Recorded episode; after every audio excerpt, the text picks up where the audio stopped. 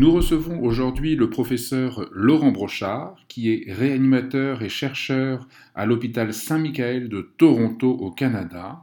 C'est un éminent spécialiste de la ventilation mécanique et nous l'interviewons aujourd'hui pour la prise en charge ventilatoire de l'asthme aigu grave. Et donc la première question, quelle est la place de la ventilation non invasive dans la prise en charge de l'asthme aigu grave? Donc la question de la ventilation non invasive dans l'asthme aigu grave n'a pas été bien étudiée, probablement parce que les, c'est une pathologie quand même dont la fréquence a diminué en réanimation parce que les malades sont mieux traités. Euh, il y a des endroits dans le monde où il continue à y avoir beaucoup d'asthme aigu grave qui arrivent. Et du coup, on a quelques études qui sont pas très pertinentes, qui suggèrent toutes que il y a sans doute un effet bénéfique euh, de la ventilation non invasive, mais pas dans des malades qui sont typiquement de réanimation. Donc on voit plutôt qu'ils ont tendance à améliorer leur euh, peak flow, le débit de pointe ou le VEMS, mais on sent que c'est pas des malades très graves.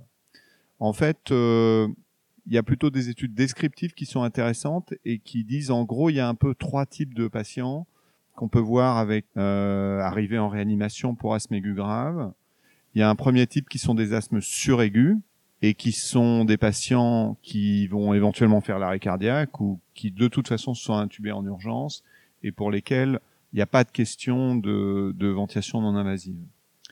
La deuxième catégorie, qui est quand même la plus fréquente, c'est des malades qui sont sévères, mais qui vont petit à petit répondre au traitement médical, c'est-à-dire euh, les bronchodilatateurs inhalés, les corticoïdes, euh, plus le traitement euh, adapté, si c'est une infection, etc. Et, dans le fond, donc dans la majorité des patients, il n'y a pas tellement d'urgence à mettre un support ventilatoire supplémentaire. Et puis il y a une troisième catégorie qu'on voit bien, qui sont des malades qui répondent pas bien au traitement médical. Donc là, il n'y a pas de définition très précise, hein. ça va être entre 2 et 4 heures suivant la sévérité, et chez qui on peut tenter à ce moment-là la ventilation non invasive. Donc il n'y a pas d'évidence très forte, mais de ce qui a été publié, moi de mon expérience, et puis des autres études randomisées, euh, je dirais ça vaut le coup de tenter la ventilation non invasive, parce que c'est des malades qui sont très euh, coopérants et donc qui vous disent tout de suite s'ils s'ils trouvent ça, si ça les, si ça leur facilite la respiration, et vous pouvez euh, faire un petit peu les réglages avec eux donc, euh, moi, mon expérience est assez positive, mais ça correspond à un petit nombre de patients. Donc, c'est un peu ça qu'on a dans, dans le domaine de l'asthme, avec pas beaucoup d'évidence très forte. D'accord. Et j'ai dû euh, finalement intuber mon patient pour asthme aigu grave. Comment dois-je régler le ventilateur? Alors, euh, donc c'est des patients sur le plan de la, de la mécanique respiratoire, c'est très intéressant parce que c'est les patients qui ont les résistances des voies aériennes les plus élevées et qui de ce fait euh, vont avoir des pressions d'insufflation à la fois très élevées et puis un temps de vidange qui est très long et donc un risque très important d'hyperinflation dynamique. Donc la première réflexion à avoir, c'est de bien être capable de ventiler les malades. Donc on va dire le malade est initialement sédaté, paralysé, il est en ventilation contrôlée, en volume contrôlé. Il faut mettre des temps d'insufflation courts, ça veut dire des débits d'insufflation assez élevés, euh, de l'ordre de 60 litres par minute. Et il faut pas avoir peur du fait que les pressions de pic vont être très élevées. Il faut donc monitorer impérativement la pression de plateau. C'est pas la peine de faire des pauses téléinspiratoires longues, juste une petite pression de plateau de une pause à chaque cycle, par exemple, de 300 millisecondes, ça suffit. Et vous vérifiez que la pression de plateau ne va pas dépasser 25 cm d'eau ou 30 cm d'eau. Ça, ça permet, avec des insufflations courtes, d'avoir les expirations les plus prolongées possibles. Et donc, euh, si vous voulez réfléchir en termes de I sur E, ça peut être des I sur E de 1 sur 5, 1 sur 6.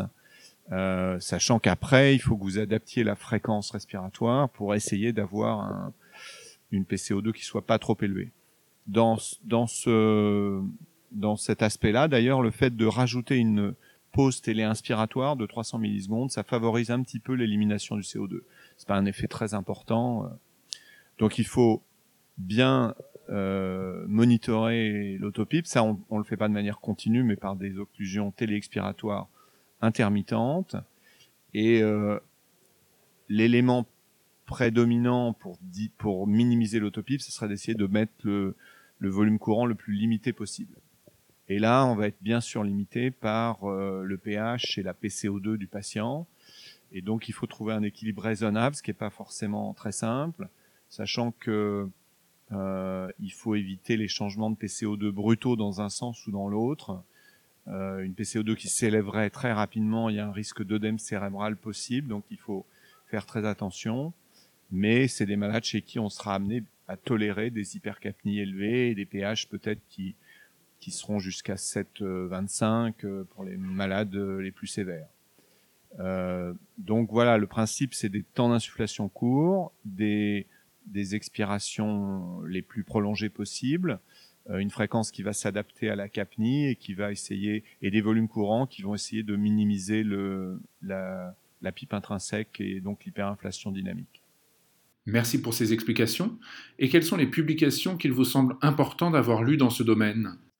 Ok, donc dans cette euh, littérature, en fait, euh, historiquement, le premier papier qui a changé la façon de ventiler l'asthme, c'est un concept qui est très important parce que, en gros, c'est le même concept qui a été repris dans le SDRA après. Euh, c'est dire on va privilégier euh, euh, non pas la normalisation des gaz du sang et de la PCO2, mais euh, simplement le maintien d'une oxygénation correcte et d'une hypoventilation pour ne pas avoir des pressions excessives. Donc c'est un papier européen de Darioli et Perret, Claude Perret qui était chef de service à Lausanne, donc publié dans l'American Review of Respiratory Disease en 1984. Ça s'appelle Mechanical Controlled Hypoventilation in Status Asthmaticus. C'est une série de patients, c'est pas un essai randomisé, et c'est probablement le papier qui a été le plus influent dans le, la prise en charge ventilatoire de l'état de mal asthmatique. Le deuxième papier, c'est un papier classique euh, qui est paru quelques années après de David Tuxen en Australie, Tuxen and Lane, les deux auteurs, euh, toujours l'American Review en 1987, qui a pris des patients obstructifs, asthmatiques et BPCO et qui a montré euh, quelle était l'importance de l'influence des différents réglages ventilatoires sur euh, l'hyperinflation dynamique et les effets hémodynamiques de la ventilation, et montrant en particulier que en plus des réglages du I sur E, du temps expiratoire, la, la quantité de ventilation minute qu'on délivre est essentielle dans la création de l'hyperinflation dynamique ou dans la minimisation de l'insufflation, euh, d'hyperinsufflation dynamique. Euh, la troisième étude que moi je trouve bien est un papier clinique, euh, une description de série publiée par euh, l'équipe de Raphaël Fernandez à Barcelone, publiée en, dans Intensive Care en 2001 qui s'appelle Non-Invasive Mechanical Ventilation in Status Asthmaticus. Et puis, euh, il n'y a pas très longtemps, il y a une euh, review, un article de review qui est paru dans Chest en 2015, qui s'appelle Mechanical Ventilation for Severe Asthma, euh, de Jim a, qui a beaucoup publié dans ce sujet, qui est, qui est très bien faite. Merci. Et enfin, la question bonus. Que diriez-vous à un jeune qui désirerait s'orienter vers la réanimation pour le convaincre de choisir la filière MIR alors, donc je dirais deux choses euh, pour faire de la réanimation.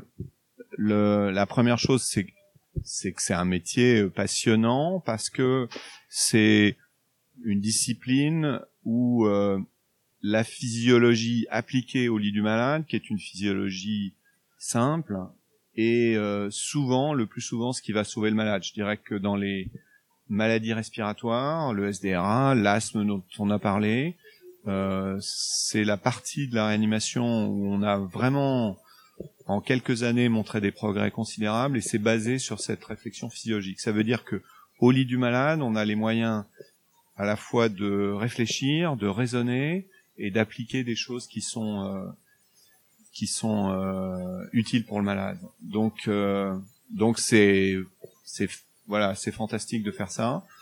Je pense aussi la deuxième chose c'est que la réanimation doit s'adapter comme les autres disciplines, comme d'autres pays. Peut-être que la France est un peu en retard là-dessus sur le fait que euh, c'est tout à fait compatible de faire de la réanimation et d'avoir une très bonne qualité de vie. Je pense que ça a été négligé, euh, en en Europe et en France. Moi, je travaille au Canada où il y a autant de femmes que d'hommes qui sont au niveau supérieur de la réanimation. En France, c'est un peu triste de voir qu'il y a beaucoup moins de femmes. Et voilà, je suis sûr que les jeunes en animation vont, vont pousser pour que on s'adapte à ça. Il n'y a aucune raison, il n'y a pas de, il n'y a pas de raison intrinsèque à la réanimation pour penser que ça va être dur, compliqué, qu'on peut pas mener une vie normale. Je pense que c'est tout à fait compatible avec une excellente qualité de vie.